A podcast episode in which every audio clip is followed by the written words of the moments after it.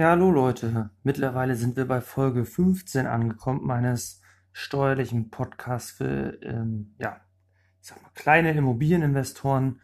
So sage ich das immer gerne, weil mein Podcast sich, und das möchte ich eigentlich an dieser Stelle auch nochmal äh, hervorheben, eher an den Investor gerichtet ist, der gerade anfängt, der vielleicht sich auch auf das Thema Eigentumswohnung erstmal spezialisiert hat, der nicht die großen Strukturen äh, plant, sondern vielleicht auch nur ähm, das Thema angehen will, ähm, um vielleicht etwas eher aus der Arbeit auszusteigen oder vielleicht auch zu sagen, im Rentenalter frische ich mein Einkommen ein bisschen auf. Ähm, ja, an dieser Stelle glaube ich, sollte das einfach nochmal erwähnt sein, damit nicht bei den, ich nenne es mal großen Investoren, die viele Einheiten sammeln wollen, ähm, falsche Erwartungen geweckt werden. Ja, und da habe ich gedacht, okay, nutze ich mal die Folge 15, ist ja jetzt schon eine ganze Menge. Ähm, da soll natürlich noch vieles kommen, ähm, um mal eine etwas andere ähm, Folge zu machen. Bisher habe ich mich immer mit einem Thema beschäftigt und jetzt habe ich gedacht, machen wir mal so einen kleinen Kahlschlag und wir nennen das einfach mal die bisherigen steuerlichen Fehler ähm, Teil 1. Ähm, das heißt, da werden bestimmt noch einige Teile dazukommen, weil es gibt so viele Themen, die man steuerlich falsch angehen kann. Ähm, und jetzt habe ich mir einfach mal ein paar erste Themen rausgesucht, die ich hier nochmal kurz nennen will. Ähm, ich werde da nicht im Detail drauf eingehen, aber einfach nochmal euch in Erinnerung rufen, ah, okay, da war was, da muss ich steuerlich aufpassen. Und ähm, ja, wer hat denn diese Fehler gemacht? Ja, sicherlich, die Fehler haben in der Vergangenheit äh, Mandanten gemacht während meiner Kanzleizeit. Ähm, die Fehler machen andere in diversen Communities. Das sieht man ja immer wieder, wenn die entsprechenden Fragen bei Facebook und Co. kommen. Aber auch ich selber habe Fehler gemacht, steuerlicherseits. Hoffe natürlich, dass die heute äh, erstens nicht mehr so ins Gewicht schlagen und zweitens natürlich ähm, sich auch auf ein Minimum reduzieren. Aber auch ich lerne jeden Tag steuerlich dazu. Das habe ich auch in einem anderen Podcast, in einer anderen Podcast-Folge schon mal gesagt. Ähm, aber speziell in der Vergangenheit und in der Zeit, wo ich jünger war oder auch während meiner Zeit im Finanzamt, habe ich ein paar Dinge anders gesehen, beziehungsweise schlichtweg falsch gemacht. Ähm, ja, und aus diesen ganzen Erfahrungen habe ich gedacht, mache ich heute mal eine Folge und ähm, gehe mal auf ein paar Themen ein. Ähm, fangen wir mal an. Erstes Thema, die Darstellung der Instandhaltungsrücklage ja, immer wieder gesehen in der Vergangenheit und ich würde behaupten, vor vielen, vielen Jahren auch von mir bei den ersten Steuererklärungen, die ich dann äh, gemacht habe oder auch kontrolliert habe, ähm, anders gesehen beziehungsweise gar nicht verstanden, was das, äh, wie das funktioniert, ähm, ist das Thema Darstellung Instandhaltungsrücklage. Das heißt, ähm, viele setzen einfach die Instandhaltungsrücklage als Kosten an so wie sie praktisch gezahlt wird. Sprich, die Zahlung ist ja eigentlich nur die Zuführung in die Rücklage. Ähm, und das sind dann ihre Ausgaben. Ähm, das ist natürlich falsch. Ich habe dazu ja schon mal eine eigene Podcast-Folge gemacht. Ähm, hier nochmal der Hinweis: Instandhaltungsrücklage wird immer nur dann aufwandswirksam, wenn aus der Instandhaltungsrücklage Gelder entnommen werden. Ähm, also sprich ähm, Reparaturen anfallen, die aus der Instandhaltungsrücklage der WEG bezahlt werden. Die reine Zuführung ist noch kein Aufwand. Uh, und das führt halt auch dazu, dass man nicht einfach sagen kann, das äh, Hausgeld, was ich zahle, ähm, kann ich als Kosten absetzen, weil gerade in dem Hausgeld diese Instandhaltungspart mit drin ist. Das heißt, da muss ich eigentlich jedes Jahr die Hausgeldabrechnung angucken, guckt sich an, wie entwickelt sich die Instandhaltungsrücklage und ähm, dann guckt man Zuführung, das ist eigentlich erstmal das, das Entstehen eines Vermögensgegenstandes, ähm, beziehungsweise einer Forderung oder wie auch immer man das dann nennen mag. Ähm, und ähm, das ist noch lange kein Aufwand, also auch mindert auch nicht den steuerlichen Gewinn, ähm, sondern dann am Ende wirklich ähm, das Nutzen der Instandhaltungsrücklage. Also in dem Moment, wo sich die äh, reduziert, bin ich auch im Aufwandsbereich. Wie gesagt, da sollten viele dran denken. Ich glaube, ich lege meine Hand dafür ins Feuer, dass das viele falsch machen.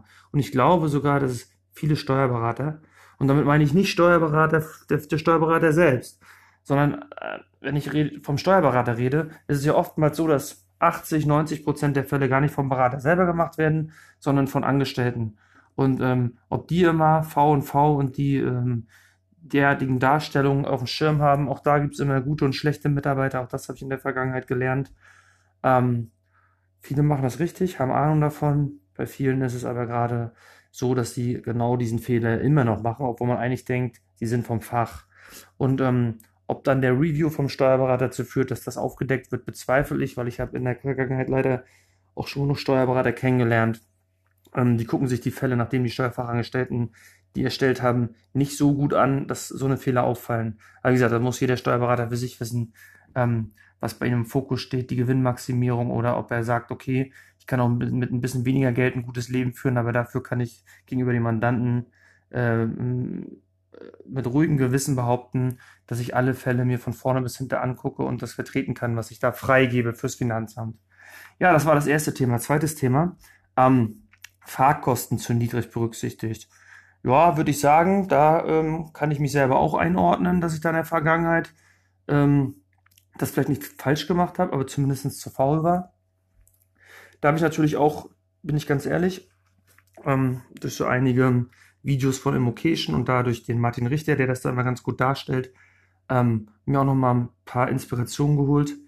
Ähm, er hat ja da die Empfehlung zu sagen, nimm doch einfach deine ganzen Kilometer, die mit Vermietung und Verpachtung zusammenhängen, mal eine Pauschale, die du auf der Seite des ADAC findest, ähm, und dann setzt du das ab.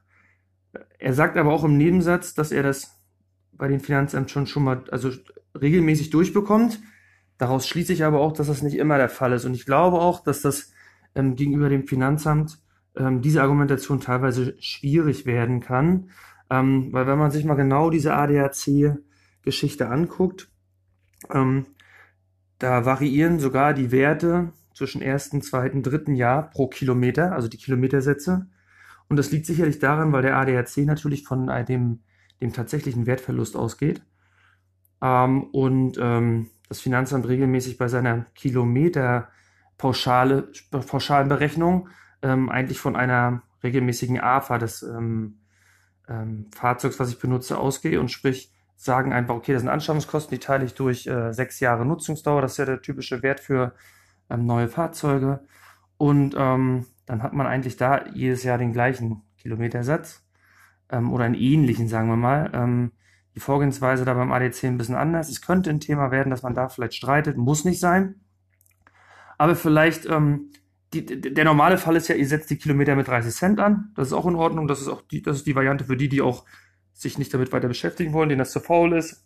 Beziehungsweise die Faulen setzen es gar nicht an.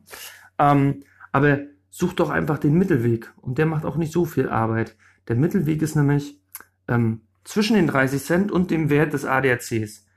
Die 30 Cent kriegt ihr. Das vom ADAC könnte schwierig werden. Was ist denn der Mittelweg? Na, der Mittelweg ist eigentlich, sammel die Kosten ähm, und rechne sie aufs Jahr zusammen. Und mit Sammeln die Kosten, das habe ich ja in einer eigenen Podcast-Folge gemacht, meine ich Steuern, Versicherung, Reparaturen, Anschaffungskosten. Benzin lasse ich mal außen vor. Diese ganzen Kosten außer Benzin, die kriegt man ja relativ schnell zusammengesammelt der, wer einen ordentlichen Haushalt hat, der sammelt auch Werkstattrechnungen, der sammelt auch einen TÜV-Beleg, der sammelt auch ähm, ähm, Kfz-Versicherung, den Versicherungsschein. Das hat man eh da. Worauf man noch keinen Bock hat, sind doch die Kilometer, wenn wir ehrlich sind. Die ganzen Tankrechnungen von so einem Jahr sammeln. Aber das müsst ihr ja gar nicht. Es gibt höchstrichterliche Rechtsprechung, wo gesagt wird, es gibt einschlägige Internetplattformen, die teilweise ähm, ähm, wo der, die Verwaltung selber im Hintergrund sitzt, zum Beispiel Destatis oder äh, ähnliche ähm, Portale. Und da kannst du genau sehen, was war der durchschnittliche Kilometerpreis äh, für Benzin, beziehungsweise was war der durchschnittliche Benzinpreis pro Liter äh, in dem und dem Jahr. Und dann geht ihr mit den Werten ran. Also ihr sammelt schon ganz ordentlich eure Belege ähm, für alles, was nicht Benzin ist. Und wie gesagt, das ist überschaubar. Dann guckt ihr euch eure Fahrleistung an. Okay, dann müsst ihr am 1.1. am 31.12. den Kilometerstand euch angucken. Beziehungsweise, wenn ihr ein paar Be Belege davor und danach habt, ähm, kann man das ja in etwa hochrechnen, wie der Kilometerstand gewesen sein mag. Und dann ähm, wisst ihr auch, was euer Auto im Zweifel verbraucht. Macht das, wie ihr wollt. Äh, macht eine, im Auto selber, im Bordcomputer könnt ihr bei vielen Autos sogar eine Langzeitstatistik sehen, abfotografieren ähm, oder ihr nehmt die Herstellerangaben, obwohl die natürlich immer relativ niedrig sind. Ähm, und dann habt ihr eure Kilometer, ihr habt den durchschnittlichen Verbrauch und ihr habt diesen Wert aus von des Staates zum Beispiel. Äh, und da seht ihr, ähm, seht ihr dann, was der Kilometer äh, am Ende kostet, könnt ihr ausrechnen, ähm, weil ihr den Literpreis kennt. Und mit den Werten werdet ihr auf jeden Fall beim Finanzamt durchkommen. Ich kann euch aus Erfahrung aber sagen, die Werte sind ein bisschen niedriger als die Werte, die der Martin Richter anführt, nämlich diese Werte vom ADAC. Ähm, sie liegen irgendwo in der Mitte, aber sie sind aus meiner Sicht kaum angreifbar. Und dahergehend hier nochmal der Hinweis, hört euch meinetwegen auch den separaten Podcast an, aber ganz wichtig, vergesst die Fahrtkosten nicht. Da kann im Zweifel sehr, sehr viel zusammenkommen, gerade wenn es ein paar mehr Einheiten werden oder wenn man viele Objekte anguckt oder wenn man auch mal sagt, ich habe Objekte nicht im Umkreis von 50 Kilometern, sondern muss eher 500 Kilometer fahren, weil das machen ja auch mittlerweile viele, die, die in Regionen wohnen, wie zum Beispiel meine eigene Region, also sprich die Ostseeküste rund um Rostock. Ähm, da ist es halt so, ähm, da findet man kaum noch lukrative Immobilien. Da muss man theoretisch ähm, über den Tellerrand schauen und einfach in andere Regionen gehen. Auch wenn ich das selber nicht mache, weil ich davon äh, nicht überzeugt bin, aber ich weiß, dass Leute so denken und das ist auch vollkommen legitim. Ja, das war der zweite, äh, ja, das zweite Learning, ähm, an was man so denken müsste. Auch ein schöner Fall. Ähm, ihr kauft äh, im Rahmen eurer erstmaligen, also ihr kauft euch eine Immobilie, habt den Notarvertrag und kauft auch eine Küche mit. Und jetzt sind natürlich viele gehalten und sagen, ja, ich möchte ähm, Grunderwerbsteuer sparen und außerdem möchte ich ganz gerne bewegliche Wirtschaftsgüter extra ausweisen. Darauf zahle ich ja dann keine Grunderwerbsteuer, typischer Fall Küche. Ähm, und außerdem möchte ich schnell abschreiben. Ja, also wenn ihr jetzt zum Beispiel einen Gebäudeanteil habt, zahlt ihr darauf Grunderwerbsteuer und ihr zahlt habt darauf natürlich nur eine AFA mit im Regelfall 2%.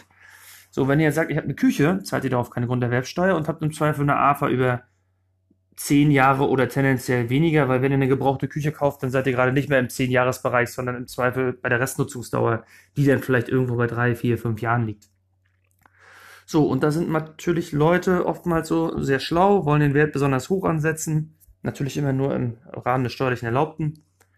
Und dann kommen sie am Ende ähm, zu dem Ergebnis und sagen, oh, eigentlich will ich gar nicht mit Küche vermieten weil Küche kann auch Arbeit machen, also sprich anfällige Geräte. Ähm, der Mieter geht damit nicht ordentlich um, musste wieder diverse ähm, ja, Elektrogeräte neu anschaffen. Ich will das loswerden. Und sagt, okay, ich verkaufe dem das jetzt. Jetzt sagt natürlich der, der neue Mieter, aber der, das, was du da ausgewiesen hast, so Notarvertrag, das zahle ich dir nicht. Das ist äh, weltfremd. Weil warum ist es weltfremd? Weil man natürlich beim Notarvertrag meistens das Optimum hat, versucht rauszuholen. Die zahlen dann weniger. Und gerade wenn es im Zusammenhang ist mit einem, ähm, einem Kauf einer Immobilie und kurz danach dann die Küche weiterverkauft, da kommt ein Verlust raus, dann ähm, ist das zwar ein Verlust, den man sich steuerlich geltend machen kann, aber den er im Normalfall leider schwer bis gar nicht verrechnen kann. Und den trägt man dann vor sich her, aber man hat ihn nicht nutzen können. Und das ist dann immer so ein bisschen ärgerlich. Ähm, und darauf sollte man vielleicht achten, dass das, äh, wenn man was plant, hinterher zu verkaufen, ähm, dass man dann ähm, bei der Preisgestaltung entsprechend aufpasst. Hätte man nämlich jetzt gesagt, nee, die Küche machen wir ein bisschen billiger im Notarvertrag, hätte man vielleicht Grund der Werbsteuer gezahlt, ja, okay.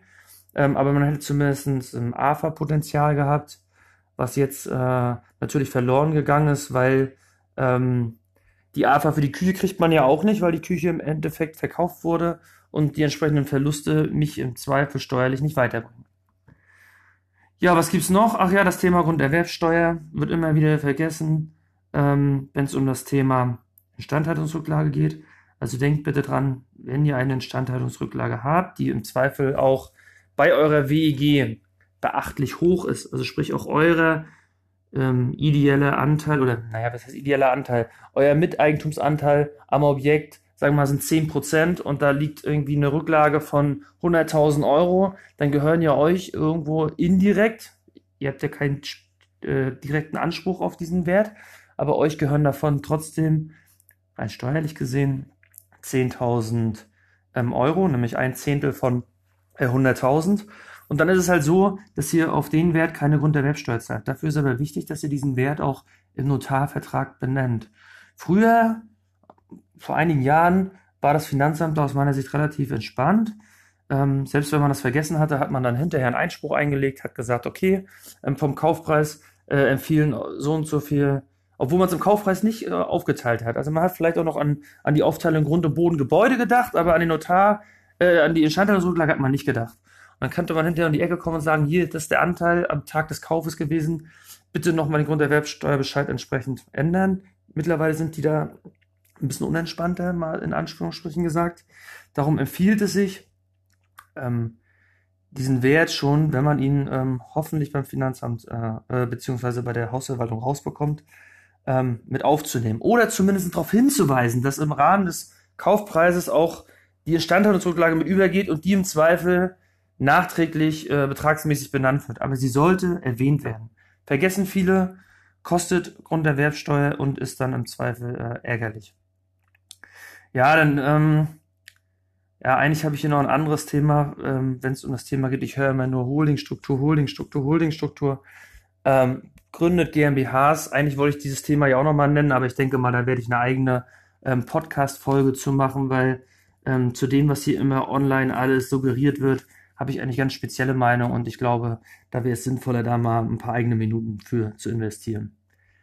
Ja, das Thema Ehegattenschaukel liest man ja auch immer wieder als Thema. Das ist natürlich ein Thema, das sollte man im Hinterkopf behalten. Ähm, was die Ehegattenschaukel ist, kann man, glaube ich, nochmal separat erklären in einem eigenen Podcast, beziehungsweise guckt euch die steuerlichen ähm, YouTube-Videos an von ähm, Immocation, da wird das eigentlich immer ganz gut erklärt. Ähm, aber die Ehegattenschaukel selber sollte man im Hinterkopf behalten. Das ist auf jeden Fall ein gutes steuerlich, äh, steuerliches e ähm, Element, wenn man nach zehn Jahren steuerfrei verkaufen will. Werte heben möchte, zusätzliche AFA generieren möchte und das mit einem relativ geringen Kostenapparat, ähm, weil in dem Fall keine Grunderwerbsteuer anfällt.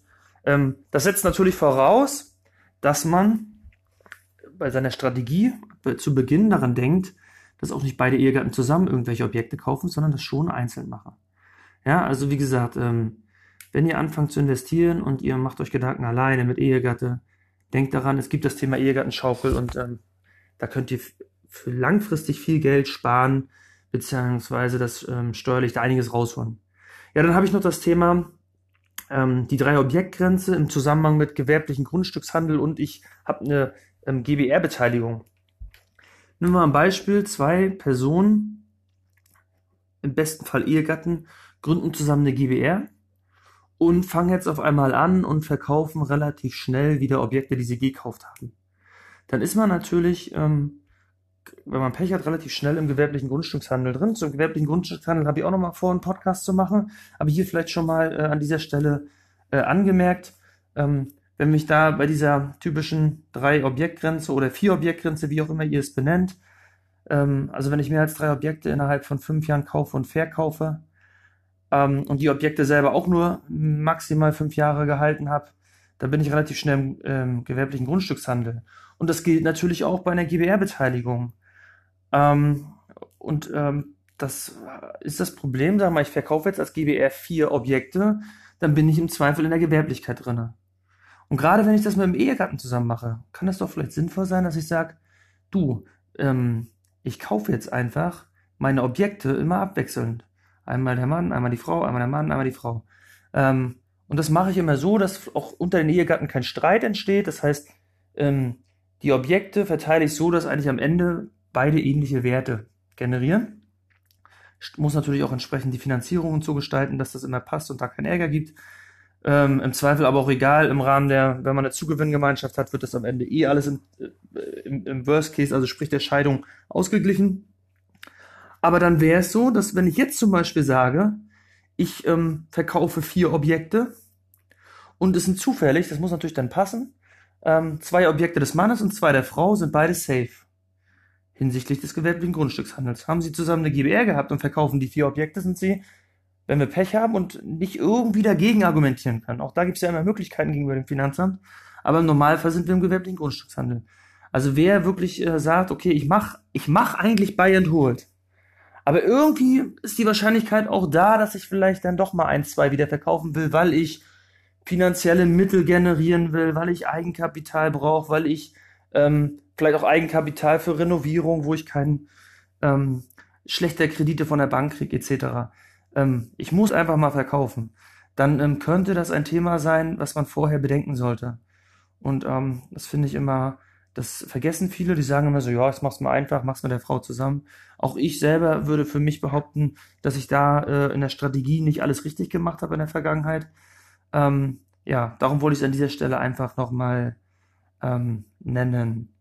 Und ähm, ganz wichtig ist auch, und das vergessen glaube ich auch viele, Ähm, wenn wir hier, ich, wie gesagt, ich habe ja angedeutet, gewerblicher Grundstückhandel, mache ich mal was eigenes. Aber auch hier möchte ich mal einen entscheidenden Fehler schon mal anmerken. Ähm, ich gründe eine GBR mit jemandem und die GBR hat vier, fünf, sechs ähm, Gebäude oder, oder Eigentumswohnungen, je nachdem, sagen wir einfach mal Einheiten, Objekte. Und jetzt verkaufe ich den GBR-Anteil, dann ist das auch gewerblicher Grundstückshandel. Weil in der GBR selber mehr als drei Objekte verkauft werden, wenn die ganzen anderen Parameter des gewerblichen Grundstückshandels ähm, auch passen. Und auch das vergessen viele und da sollte man wirklich aufpassen. Aber wie gesagt, ich glaube, es reicht jetzt erstmal zum gewerblichen Grundstückshandel, beziehungsweise drei Objektgrenze. Ähm, Mache ich nochmal im Detail was äh, zu. Ähm, aber an dieser Stelle war es einfach mal angemerkt, ähm, dass man da aufpassen muss. Wo man auch aufpassen muss, ist, finde ich auch, äh, ist echt ein Fakt, an den viele, viele nicht denken, obwohl ich in letzter Zeit ähm, zumindest bei, in, der, in den Facebook-Gruppen ja bei Immocation und Co. oftmals gelesen habe, dass da viele jetzt auch mal darauf hinweisen. Aber früher hatten das viele nicht auf dem Schirm. Das ist nämlich das Thema 15% bei WEG-Rücklage. Es gibt da viele Kandidaten, ähm, die kaufen sich ein Objekt und sagen, okay, jetzt muss ich in dem Objekt so in den ersten drei Jahren ist leider was angefallen, müssen ein paar Kleinigkeiten gemacht werden, aber mein Gott, 15% Grenze, die knacke ich nicht. Wie gesagt, 15% Grenze hier angemerkt, ist natürlich auch ein schöner Punkt für ein eigenes Thema, kommt irgendwann auch nochmal, aber an dieser Stelle schon mal angekündigt. Aber wie gesagt, die 15% Grenze, die berechnet sich ja auf meine Anschaffungskosten und da wiederum nur auf den Gebäudeanteil.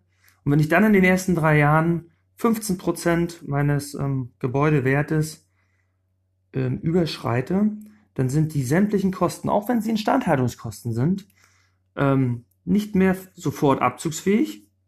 Ja, also im Zweifel habe ich da Kosten, die ich sonst vielleicht mit 40% Steuersatz absetzen konnte. Nein, sie sind dann zu aktivieren und ich kriege nur noch diese 2% AFA pro Jahr, was natürlich der Super-GAU ist. Gerade im Hinblick darauf, dass ich vielleicht die Instandhaltungskosten ähm, vorher aus dem Cash bezahlt habe, also die komplett in meinem Konto abgegangen sind und absetzen kann ich sie jetzt nur mit 2% pro Jahr. Ähm, das ist natürlich der Super-GAU. So, jetzt sind viele schlau und sagen, ach, ich bleib bei 10%, alles safe, kann mir nichts passieren, ist super. Vergessen aber, dass ja die WEG auch immer noch beschließt, ähm, dass Instandhaltung gemacht werden. Also Instandhaltung am Haus. Da wird der Hausflur gestrichen, da wird ähm, keine Ahnung, eine Heizung repariert, alles Mögliche. Und jetzt führt das im Zweifel dazu, dass mich diese Entscheidung der WEG, die ich im Zweifel äh, nicht so beeinflussen kann, wie ich gern möchte, und über mich ergehen lassen muss, dass ich zusammen mit meinen Instandhaltungen und denen der WEG auf einmal die 15% reiße. Und dann äh, ist das Gejammer oftmals groß. Also bitte daran denken, wenn ihr in den ersten drei Jahren was macht, Denkt daran, aus der WEG kann da auch noch ein Kostenanteil dazukommen. Und ähm, da empfiehlt es sich, die WEG-Protokolle der Vergangenheit, Vergangenheit ähm, ja, intensiv zu lesen, weil oftmals nimmt man das schon raus, was in den nächsten drei Jahren noch anfallen wird nach dem Kauf.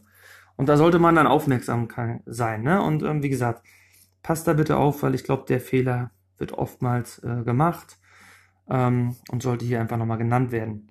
Ja, was haben wir noch?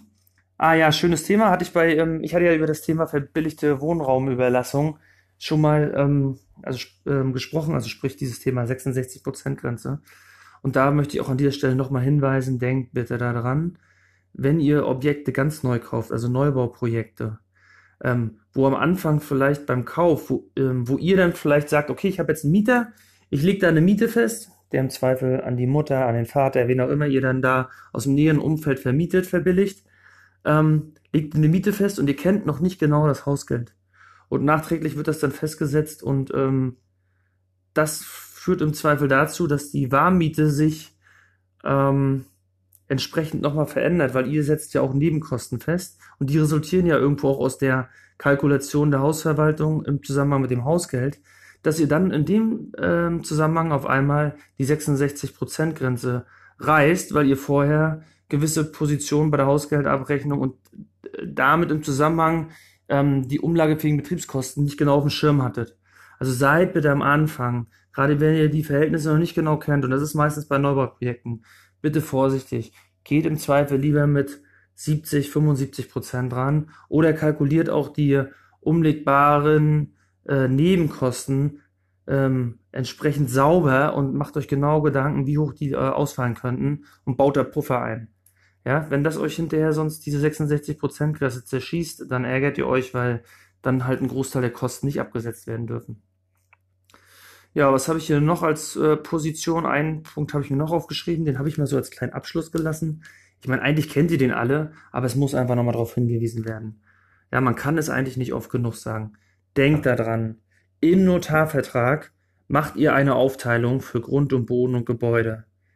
Ja, es ist der Super-GAU aus meiner Sicht, wenn da ein Gesamtwert drin steht und ihr hinterher mit dem Excel-Tour der Finanzverwaltung anfangt. Ich habe ja dann eine Podcast-Folge zu gemacht. Ich habe mich da ja ausführlich zu ausgelassen. Und ich habe auch gesagt, es gibt genug Angriffspunkte, dieses Excel-Tour der Finanzverwaltung kaputt zu machen. Aber grundsätzlich steht es erstmal im Raum. Grundsätzlich wendet es die Finanzverwaltung an. Das heißt, man muss sich streiten und man braucht gute Argumente, ähm, um gegen das Tool zu wettern.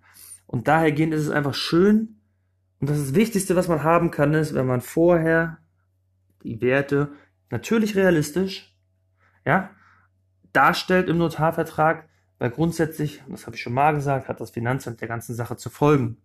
Und ähm, es hat eine gewisse Aussagekraft, wenn wir äh, am Ende behaupten können, im Notarvertrag steht alles, haben wir so aufgeteilt, ähm, liebes Finanzamt, du kannst ja gerne mit deinem Excel-Tour kommen, aber die Grundlage für ein späteres Klage- oder Rechtsbehelfsverfahren ist einfach besser, als wenn vorher nichts drin steht. Also denkt nochmal dran. Ihr werdet jetzt sagen, ja, Alex erzählt so hunderte Male.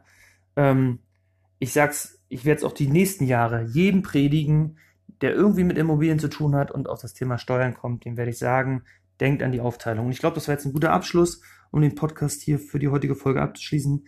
Ähm, das war Folge oder Teil 1 von der Darstellung von Fehlern, die ich immer wieder sehe. Und ich glaube, wir werden dazu noch diverse weitere Teile machen, weil es immer wieder Themen gibt, die ich tagtäglich sehe, die ich in der Vergangenheit schon gesehen habe, die viel Geld kosten können und dahergehend muss man sie einfach nochmal nennen, unabhängig davon, ob man zu den einzelnen Themen noch ausführliche Folgen macht. Bis dahin, ja, heute ist Sonntag, dahergehend würde ich sagen, wer mich heute noch hört, schönes Restwochenende und bis zum nächsten Mal.